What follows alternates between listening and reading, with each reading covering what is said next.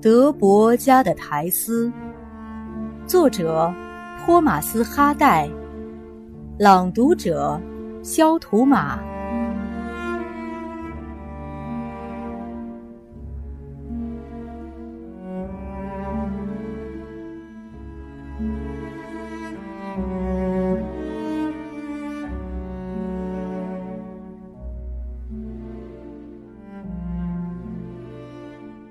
六，苔丝下山来到特然特瑞奇十字碑，心不在焉地等待猎场堡去沙斯顿的回头车。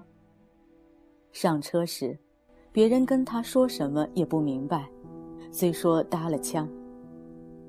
车又跑起来，他只顾想心思，周围的事概不理会。有位乘客比别的人说话更直截了当。哎呦，你都快成花球了，刚刚六月就有这么好的玫瑰花。他这才意识到，自己在别人惊异的目光中是什么模样：胸前是玫瑰，帽子上是玫瑰，篮子里满满登登也是草莓和玫瑰。他不由脸一红，含含糊糊地说。花是别人送的。等旅伴们不再看他时，赶快悄悄地从帽子上摘下几朵最惹眼的，放进篮子，用手绢盖上，又愣起神来。他头一低，冷不防被留在胸前的一朵玫瑰上的刺扎了下巴。与黑沼谷所有的乡下人一样。苔丝耽于幻想、迷信预兆，他想，这一定是个不祥之兆。一天来，他注意到的头一桩。车只走到沙斯顿，从这山镇到马洛特村的谷地，还需步行下山走上好几英里。妈曾说，要是他觉得太累，可以去他们认识的一位乡下女人家过夜。苔丝照办。直到第二天下午才回到家。一进家门，就从母亲得意的样子看出他不在家的时候发生了什么事。我说嘛，我早就知道，我跟你说过这事准错不了，瞧应验了吧？是我不在的时候应验了什么？苔丝有点累了。母亲上下打量女儿，一脸赞许，逗笑的说道：“这么说，他们对你挺中意。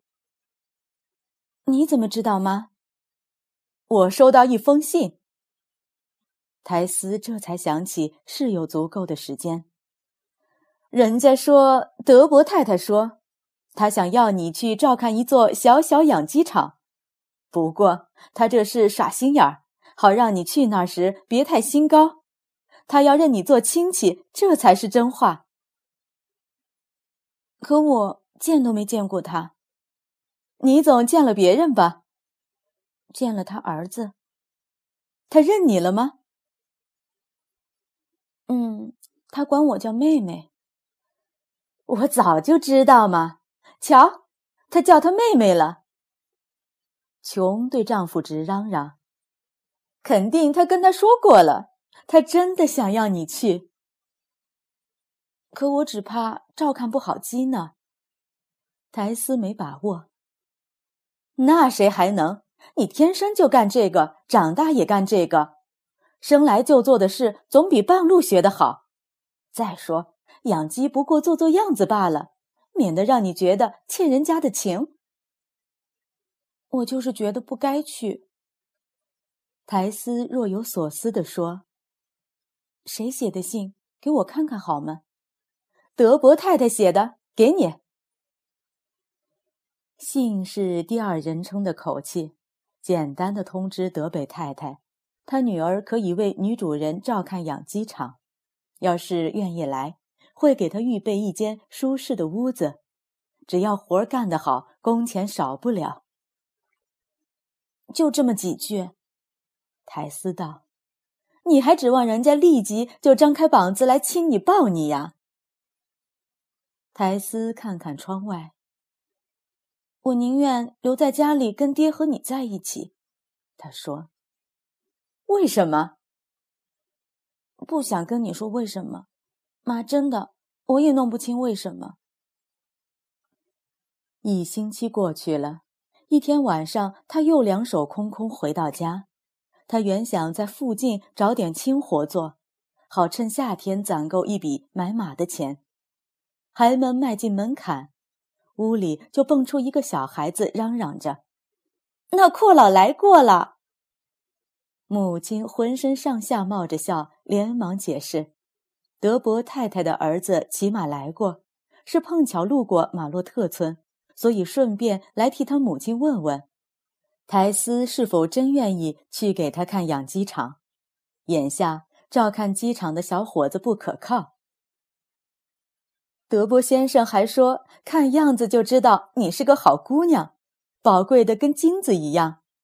说真的，他对你很中意。正瞧不起自己的时候，却听到陌生人大加赞赏。苔丝一时好像真高兴起来。他这么说，是他的好意。他嘟嘟哝哝地说：“要是确切知道那儿的情形，那我随时都会去的。”他长得真帅气。不见得，苔丝冷淡地说：“不管怎么说，反正是你的机会。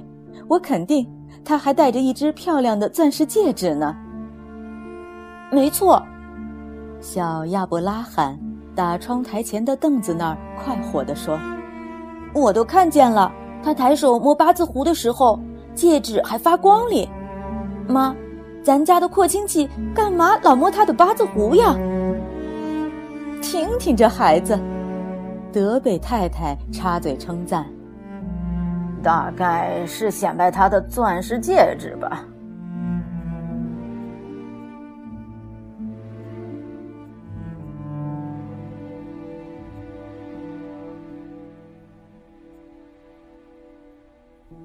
约翰爵士做梦似的打椅子上嘟哝道：“瞧，他一下子就把咱家的磨坊给征服了。”德北太太接着对丈夫说：“要是放过这机会，他就是大傻瓜。”我再想想，苔丝边说边离开屋子。我可不喜欢让孩子离开家，小贩道。咱既是长房，别的人该来瞧咱才是。叫他去吧。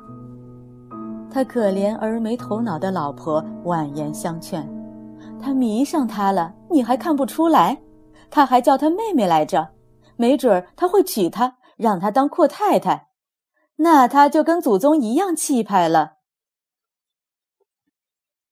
约翰·德北的虚荣心倒比他的精力大得多，一听这话就高兴起来。嗯，没准儿小德波先生真是这意思。他同意的说：“他多半想跟长房结亲，好风光风光自己的血脉。苔丝这小坏包，他真的去看他们一趟，就有这种好事儿。”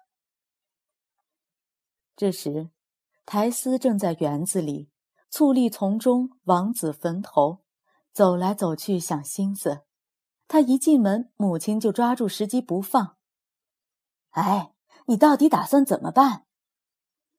要是我见过德波太太就好了。苔丝道：“没见过他也一样拿主意，去了还怕见不着？”父亲在椅子上直咳嗽。我不知道怎么才好，女儿心烦意乱。你拿主意好了，马既然死在我手里，我当然得想法子再给你弄一匹。可是，可是我就是讨厌德波先生在那儿。孩子们自从马死以后，一直用苔丝被阔亲戚认了亲的想法来安慰自己。现在一听说苔丝不肯去，就又哭又闹，取笑他，数落他，怪他不肯去。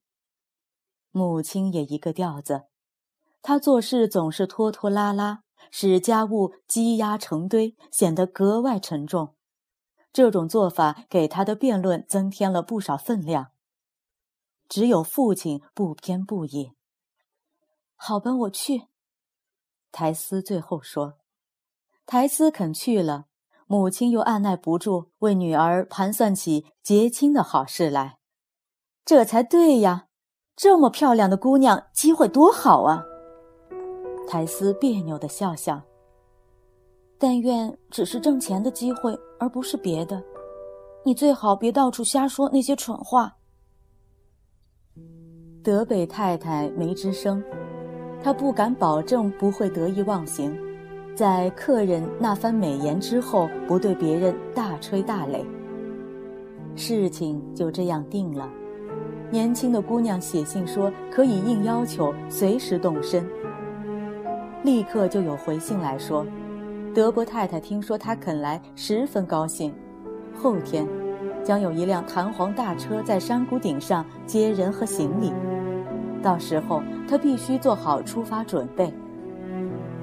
德伯太太的信，倒挺像男人的手机。